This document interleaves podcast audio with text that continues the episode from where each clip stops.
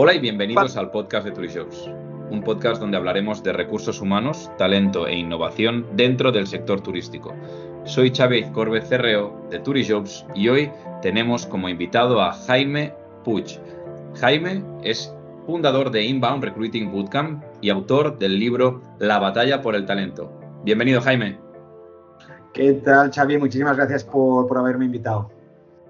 Gracias a ti. A ver, yo estoy muy contento porque normalmente eres tú el que hace las entrevistas eh, en, el podcast de Factorial, ¿verdad?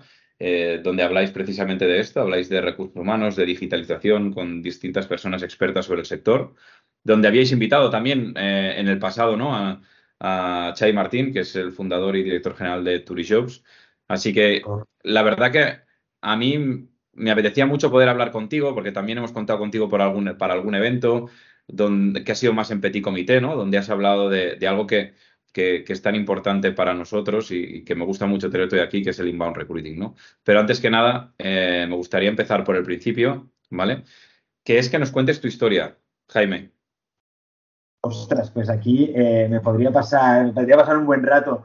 Eh, pues ostras, mi historia, mira, justamente el otro día lo comentaba, es que eh, yo soy, bueno, una de esas personas que, seguramente como muchos de nosotros eh, me gustan muchas cosas diferentes y, yo empecé pues en, mi, mi, trayectoria profesional por, pues, por descubrir una serie de posiciones que a mí no me acababan de encajar y yo me quería mover hacia, hacia otro tipo de posiciones, ¿de acuerdo? A mí, por ejemplo, siempre me ha gustado muchísimo el marketing, pero ¿qué pasaba? Que por no tener la experiencia, por no tener una serie de conocimientos súper específicos eh, etcétera, etcétera, no, no, no me daban la oportunidad, ¿no? Y, dije, ostras, eh, qué rabia, porque realmente yo creo que puedo eh, marcar una diferencia allí.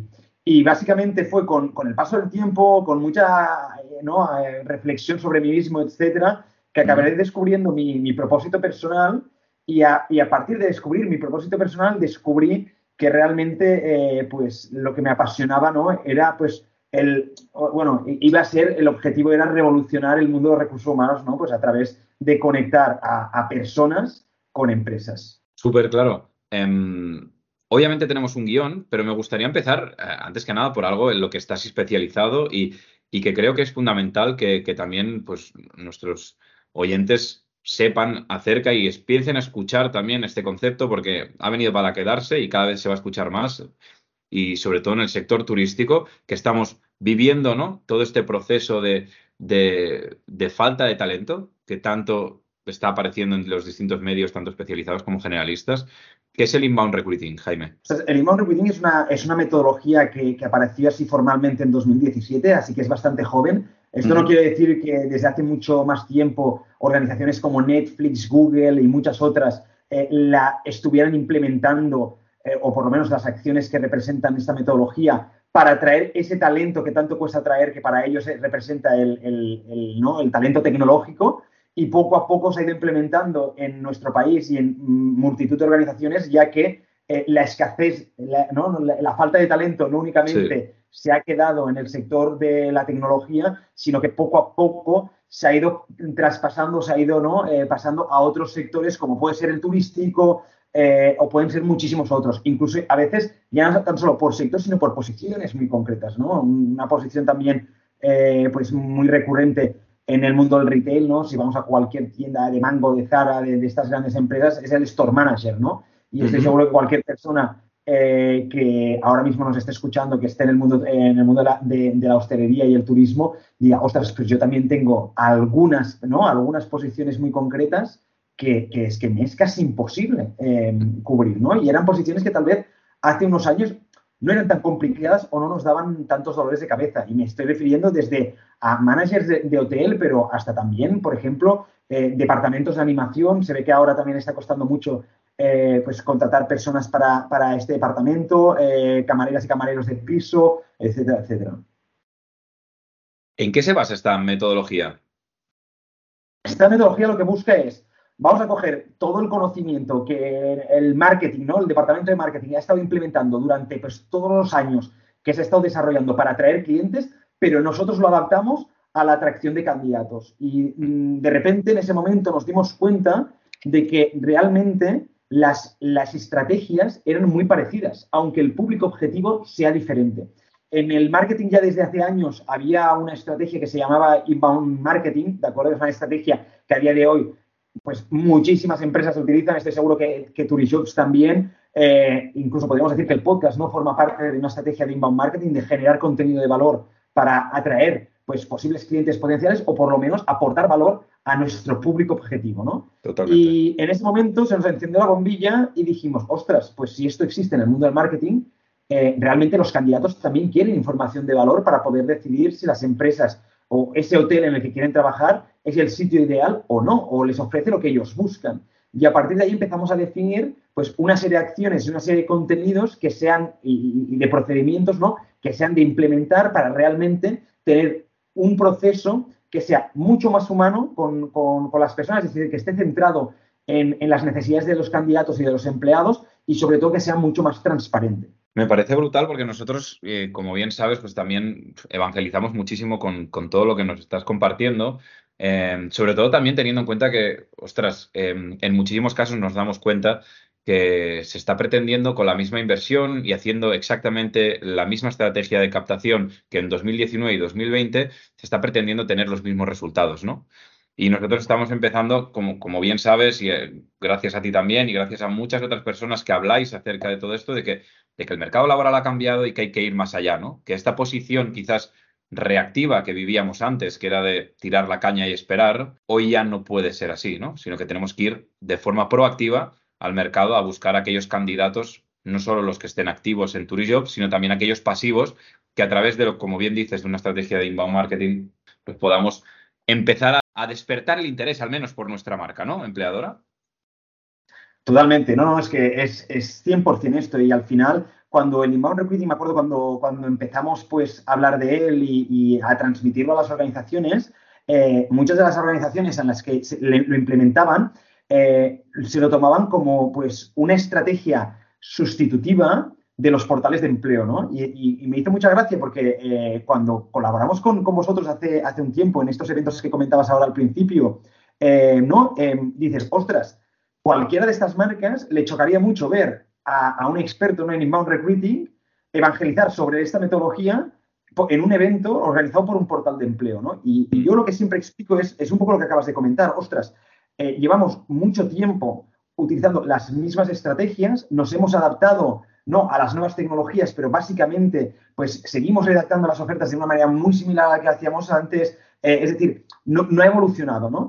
Y lo que el inbound recruiting aporta es poder potenciar los canales propios, pero también encontrar aquellos canales externos que naturalmente nos van a dar ese plus para conseguir cerrar todos nuestros procesos de selección, ¿no? Por lo tanto, eh, para todas aquellas personas que también vean, ¿no? Eh, y sobre todo algunos portales de empleo que vosotros conoceréis por suerte, vosotros no sois uno de ellos, que digan, ostras, lo ven como casi un enemigo, es en plan, ostras, el inbound recruiting no es eh, sustitutivo de, por ejemplo, una estrategia de portal de empleo, de un proveedor externo que puede ser una consultora, sino que es tota-, totalmente, o sea, se, pueden adaptar perfectamente porque van muy de la mano, ¿no? Seguramente, únicamente, pues, publicando tus ofertas de empleo, depende de qué empresa seas, en, un, portal de empleo propio, pues no llegues a todo el talento que necesitas atraer, ¿no? Y, aquí, naturalmente, necesitas la ayuda de, canales externos o proveedores externos que te echen una mano en todo esto. Sí, eh, estoy de acuerdo. Yo creo que, muchas veces no podemos taparnos los ojos y creernos que desde Turishops, por ejemplo, desde cualquier portal de empleo, podemos ser los únicos, ¿no? Eh, yo creo que desde Turishops siempre lo hemos dicho, nosotros siempre hemos ido de la mano con otros portales de empleo porque creemos que que hoy en día, y además depende del tamaño de la empresa ya, medianas y grandes, deberían ya empezar ¿no? ese proceso de digitalización en el cual pues trabajas con un software as a service, ¿no? vinculado a recursos humanos, donde tú tienes tu ATS o multiposting, que te integras con distintas plataformas, que bebes de distintas fuentes, aparte de, tu portal de empleo propio, pues también portales especializados. Imaginémonos, ¿no? En, el mundo del turístico hay muchas empresas que también son constructoras, ¿no? Y pues no van a publicar, obviamente, la división constructora de esa hotelera en Turijobs para buscar un arquitecto. Como es lógico. Y tampoco lo esperamos y no es, no es nuestra propuesta de valor. Pero si tienes toda esa estrategia de inbound recruiting bien hecha, eh, tienes un, un, proceso digitalizado, te permite, pues, oye, publicar esa oferta en un portal de empleo más generalista y publicar el chef que estás buscando para tu hotel de Benalmádena, pues en Jobs. O sea, al final yo pienso que va por ahí, ¿no? No, 100%. Y es que eh, yo creo que también hay que diferenciar en que, ostras, hemos de entender qué canales utilizamos, ¿de acuerdo?, para atraer talento, pero después qué uso hacemos de ellos. Y nos hemos de plantear, uno, que si los canales que estamos utilizando son los adecuados, eh, lo acabas de comentar, si yo estoy buscando un arquitecto para mi división constructora, eh, ¿tiene sentido que lo, que lo busque en? Pues bueno, em, pues tú nos acabas de decir, pues que tal vez no tiene todo el sentido del mundo, ¿no? ¿Tiene sentido que busque, pues, eh, ¿no? A un camarero de piso tal vez en un portal eh, de empleo como LinkedIn, ostras, pues tal vez no, no tiene todo el sentido, ¿no? Entonces, uno, tenemos que validar que realmente los canales que estamos utilizando em, sean o nos ayuden al propósito del proceso de selección que estamos llevando. Y dos, sobre todo, que esto es la segunda parte, esta primera la entiende todo el mundo, pero la segunda no tanto, es el uso que le damos. Es decir, tú realmente cuando publicas en Turishops eh, estás redactando la oferta de una manera que cuando tú la lees te gusta. Porque yo lo que veo es que son muchos, muchos reclutadores que de repente escriben, ¿no? Eh, escriben una oferta de empleo y ni ellos mismos les gusta la, oferta de empleo que ellos han redactado. Entonces, si a ti no te gusta la oferta que tú has redactado, ¿tú te crees que el candidato que lleva, lleva cinco ofertas eh, de empleo detrás, ¿no? Leídas ya, eh, realmente la tuya le va a llamar la atención. En el fondo estás compitiendo como, contra mucha otra gente, ¿no? Eh, antes comentaba, ostras, que, que, sobre, sobre el libro La batalla por el talento, se llama la batalla por el talento porque no, no, estás solo tú en el mercado laboral, ¿no? Es un mercado laboral donde hay muchos competidores que buscan el mismo talento que tú y, y has de, ya, has de, sobresalir de alguna manera, ¿no? Entonces, el employer branding ha sido una, una, de las vías, pero a veces veo empresas rompiéndose eh, los cuernos, como si dijéramos, por montar grandes campañas de employer branding y dices, ostras, pues que tus ofertas de empleo dejan mucho que desear. Y montar una oferta de empleo con cara y ojos, eh, inversión cero euros, solo es más tiempo. Totalmente de acuerdo. Eh, y además, o sea, para mí es muy importante lo que mencionabas y, sí que me gustaría que desde el punto de vista que trabajas con muchísimas empresas, eh, sin citar nombres obviamente, pero, pero yo creo que es importante algo que veas que sí o sí, como sector, dentro del sector turístico, deberíamos mejorar eh, vinculado a la atracción ¿no? y a la captación de talento. Yo creo que, uno de los aspectos que tiene el sector turístico es que radica en que la propuesta de valor al empleado no es muy buena. Y es más, yo creo que el propio sector turístico eh, tiene, sobre su propuesta de valor al empleado, tiene ciertas inseguridades. Y el tener ciertas inseguridades porque sabes que, pues seguramente los horarios no son buenos, eh, los turnos son partidos, eh, el sueldo no es el mejor del mercado, etcétera, hace que no transmitamos de manera transparente toda esta información. Y yo lo que veo son en el sector turístico y en, y en otros sectores también es mucha opacidad como realmente sabemos o, tenemos esta creencia de que, ostras, nuestra propuesta de valor no es la mejor, pues casi que ni la comento, ¿no? Eh, pues en la oferta de empleo ni hablo de ella y en las entrevistas de, trabajo, hasta casi la última entrevista, no menciono pues cuál va a ser el sueldo, sueldo o cuáles van a ser las condiciones. Entonces, yo creo que uno de los principales focos debería ser, ostras, vamos a mejorar la propuesta de valor al empleado. Aquí hay muchos, eh, eh, bueno, en este caso hay muchos empresarios que se llaman las, manos a la cabeza y dicen, ostras, pero claro, esto es subirles el sueldo. No. Eh, habla con ellos y pregúntales qué, es lo que quieren. Seguramente hay muchas personas que lo que buscan es un sueldo mayor, pero yo también por lo que he visto al trabajar con empresas turísticas es que buscan muchas otras cosas dentro de una propuesta de valor.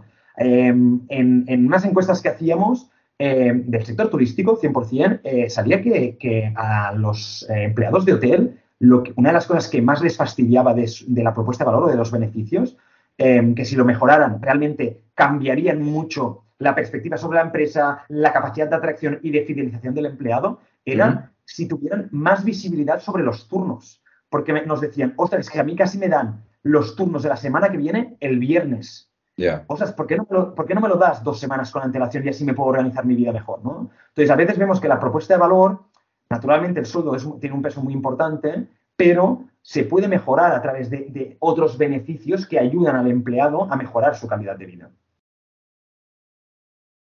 100%. Claro. Aquí es algo que, nosotros, igual que tú, pues eh, tratamos de transmitir, compartir e insistir, ¿no? Eh, y muchas veces vemos que, que va muy vinculado todo lo que estás diciendo, ¿vale? Con, con la cultura, en el fondo, ¿no? Con la cultura de la empresa, con si se cree o no se cree, con si se cree que el departamento de personas es un departamento estratégico para la empresa o no.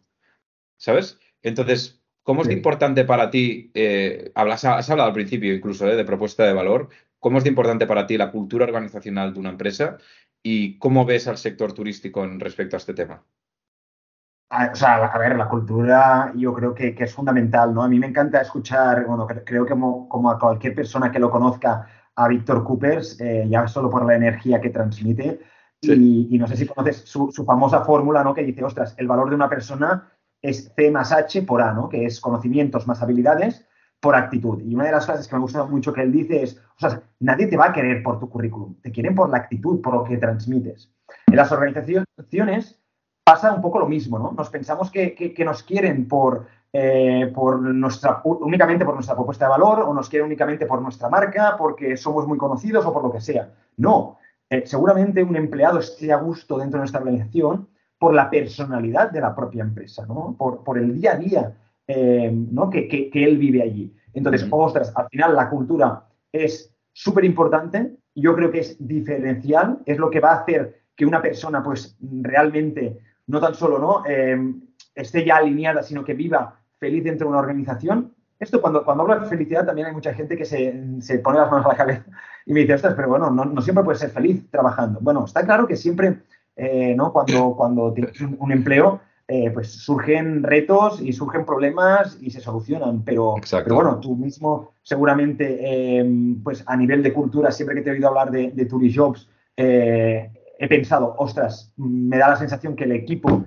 pues, ha conseguido crear un ambiente laboral súper chulo, eh, se compenetran muy bien. Naturalmente, eso no quiere decir que, internamente pues, también haya, haya temas a, resolver, pero seguramente eso haga que, tú seas fiel, ¿no? O, estés más comprometido con, con, tu organización. Y ya no tan solo estés más comprometido, sino que cuando hablas de tu organización a otras personas, las otras personas perciban lo que tú transmites sobre tu empresa y digan, wow, qué mm. chulo, ¿sabes? Ostras, me gustaría trabajar en una empresa así, no porque la conozca, sino porque me gusta lo que me estás transmitiendo sobre ella. Exacto.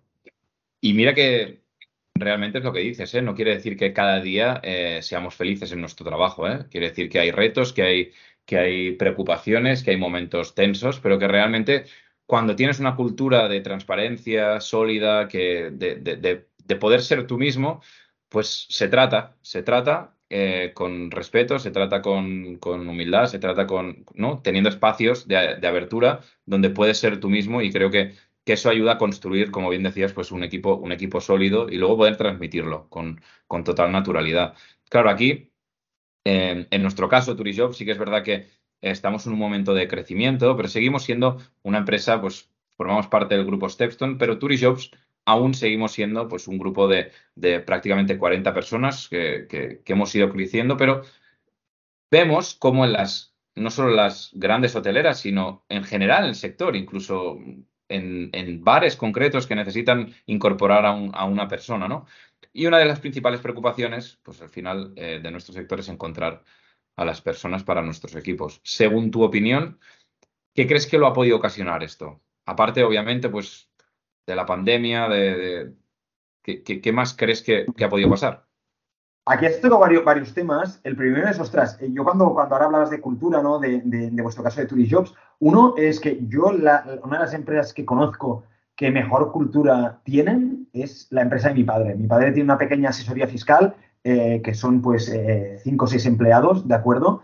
Y, mi padre pues la tiene desde, desde casi que, empezó, ¿no? Y, realmente eh, yo he vivido, sí, o sea, yo, he, ido a su despacho, he estado allí, naturalmente conozco a mi padre, mi padre sin tener ni idea de recursos humanos, respiras la, el ambiente de la empresa y dices, wow, qué chulo, ¿no? ¿Por qué? Porque yo creo una cosa que, ha entendido mi padre y que creo que, muchas personas que, que, nos estén escuchando también pueden entender muy rápidamente, es que hay personas para todo. Y da igual, porque veo muchas organizaciones que dicen, dices, ¿qué, qué, tengo que explicar yo a un candidato si soy un bar de dos personas? Porque alguien querría trabajar aquí, ¿no? Pues hay gente que quiere trabajar en un ambiente súper familiar, donde realmente, donde eh, eh, ¿no? el contacto sea directamente con el jefe, eh, donde te sientas parte de algo, donde el trabajo pues sea más, pues, ¿no? En un bar me lo imagino como algo pues muy dinámico, etcétera, etcétera. Pues claro que, hay gente que, a nivel cultural y a nivel de filosofía le puede gustar esto, ¿no? Mm. Que, es la primera parte. Y la segunda, que es lo que comentabas ahora, que creo que puede haber ocasionado, ¿no? Que, esta sea una de nuestras principales preocupaciones es, yo creo que es un poquito la falta de, haber hecho introspección sobre cuál es el, que, va muy relacionado con lo que explicaba, ¿eh? Em, que es hacer poca análisis sobre qué tipo de empleado o qué tipo de persona, persona necesitamos en nuestra empresa. Súper importante entender que no cualquier persona está eh, hecha para trabajar en cualquier organización. Yo me acuerdo, unos amigos míos fundaron una startup hace tres años y, una de, las primeras personas que contrataron era, era una chica que está en el equipo de marketing, era súper buena trabajando, pero realmente ya por su perfil veías que a ella le gustaban mucho los, los entornos estables, donde pues tal vez la monotonía pues eh, no cada día fuera pues igual al anterior, etcétera, etcétera. Y, yo, em, que naturalmente en ese caso estaba veía cómo esa startup iba creciendo, veía cómo surgían fricciones ¿no? entre la personalidad de ella y la personalidad de la empresa. ¿Por qué? Porque una startup es algo pues, mucho más dinámico, un poco caótico, eh, ¿no? en constante cambio, crecimiento, etcétera. Y, a veces has entender que por muy buena que sea una persona, eh, tal vez no encaja con, tu empresa, ¿no? Entonces, yo creo que a veces, eh, el otro día también hablando con, una persona del sector turístico, el responsable de selección de, un grupo hotelero, le decía, ostras, es que él, esa persona también me decía, ostras, es que eh, me, cuesta, me cuesta ver cómo mejorar la propuesta de valor y todo, porque a veces me da la sensación ¿no? de que eh, podríamos ofrecer más y a los, y a los eh, empleados pues están a disgusto y digo, ostras, pues ya está bien uno que piensas así, porque seguramente te llevará a mejorar antes o después la propuesta de valor y ya me gusta que pienses no en, los empleados. O sea, ya, ya, me gustó. Pero lo segundo es, planteate que tal vez los empleados que trabajan en vuestros hoteles tienen una personalidad Em, concreta, ¿no? Y, trabajan ahí seguramente porque, pues, porque hay gente pues, que tenga pues, una serie de características y nos dimos cuenta, analizando un poquito más, que un perfil que no era mayoritario, pero que, bueno, que, estaba allí, le gustaba mucho trabajar en temporada de verano, porque en temporada de verano trabajaban eh, en, la costa, en, pues, en el sector turístico, y en invierno trabajaban en la montaña, también en el sector turístico, en este caso, pues en pistas de esquí o lo que sea. Y vimos que no era la gran mayoría, pero que tal vez un 10% de la plantilla se movía por este interés. Y dijimos, ostras, es que tal vez a este tipo de personas la manera en cómo te has de comunicar y lo que le has de comunicar sobre tu propuesta de valor es muy diferente a otro tipo de personas que busca tal vez un poquito más de estabilidad, ¿no? Aunque la posición sea la misma. Estoy totalmente de acuerdo y de hecho eh, es algo que, acabas, que, acabas, de mencionar, que de hecho no lo hemos hablado en ningún podcast, ¿no? De este, de este tipo de perfil, de esta estacionalidad, de buscar de buscar precisamente lo que dices, que es esa introspección de, y poder saber a quién quieres y que no puedes comunicarte de la misma forma con todo el mundo, ¿no? Y yo creo que eso es fundamental. En tu caso, eh, Jaime, ¿cuáles son los, los recursos, ¿no? Ya sea libros, herramientas digitales, programas que te han ayudado más en, todo este camino, ¿no? Sobre todo en los últimos años. Pues, ostras, a mí, eh, por supuesto, uno de los recursos que más me ha ayudado a nivel de conocimiento sería eh, tener habilidades o conocimientos eh, o experiencia en marketing. Creo que los recursos humanos poco a poco eh, ya, se está viendo, es algo que, además yo creo que es imparable, pero en los próximos años vamos a, ir, vamos a ver cómo va a ir a más. Eh, el tener conocimientos de marketing para una persona de recursos humanos que está atrayendo o reteniendo talento va a ser fundamental, fundamental. a, nivel, a nivel de libros, ostras, pues muchos libros relacionados ya sea pues, con cultura, con negociación, Así con temas de cultura, eh, me encanta uno que se llama Delivering, eh, Happiness eh, de Tony Hayes, que es el fundador de Zappos, una empresa que se vendió a Amazon por mil millones de dólares en su momento. es buenísimo, te explica cómo la importancia de la cultura hizo que esta startup funcionara. Y no tan solo eso, sino que te explica su filosofía de poner, al, en este caso, era al cliente en el centro, ¿no? Pero te lo explica a través de la perspectiva de los empleados Creo que cualquier director general, cualquier, cualquier manager se lo tendría que leer. Em, otro que también me encanta es Aquí, aquí no hay reglas, del fundador de Netflix. Habla sobre la cultura de Netflix. Ah, ya os advierto de que la cultura de, la, del gigante de streaming no es apta para todo el mundo, pero, pero realmente a mí, pues, por ejemplo, que es una empresa que me llama mucho la atención, em, pues, pues me gusta, ¿no?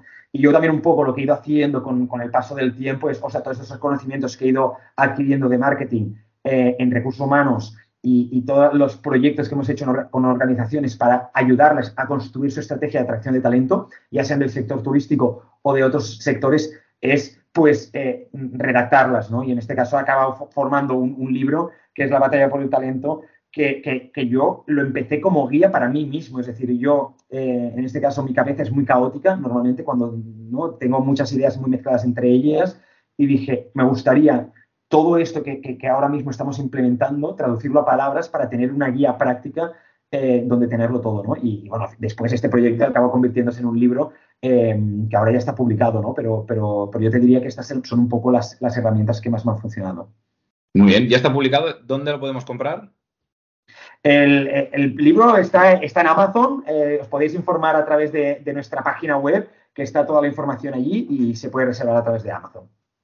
Muy bien, pues oye, Jaime, ha sido una media hora, la verdad, súper, súper interesante. Yo creo que de aquí vamos a poder sacar aprendizajes que espero vayamos aplicando poco a poco. Nuestro mensaje pues estoy seguro va a ir calando. No, no se trata de decirlo solo una vez, sino yo sé que no paras de montar afterworks para hablar acerca de, inbound recruiting, de, todo lo que se está haciendo y todo lo que está pasando en, el mundo de, la selección, ¿no? Así que muchísimas gracias, Jaime, por, por asistir. Gracias a vosotros, Xavi. Y a los que nos estáis escuchando, no olvidéis de suscribiros al podcast de Turishops, el primer podcast de recursos humanos del sector turístico en España y compártelo si te ha gustado. Muchísimas gracias, nos vemos la semana que viene y recuerda, people make the difference.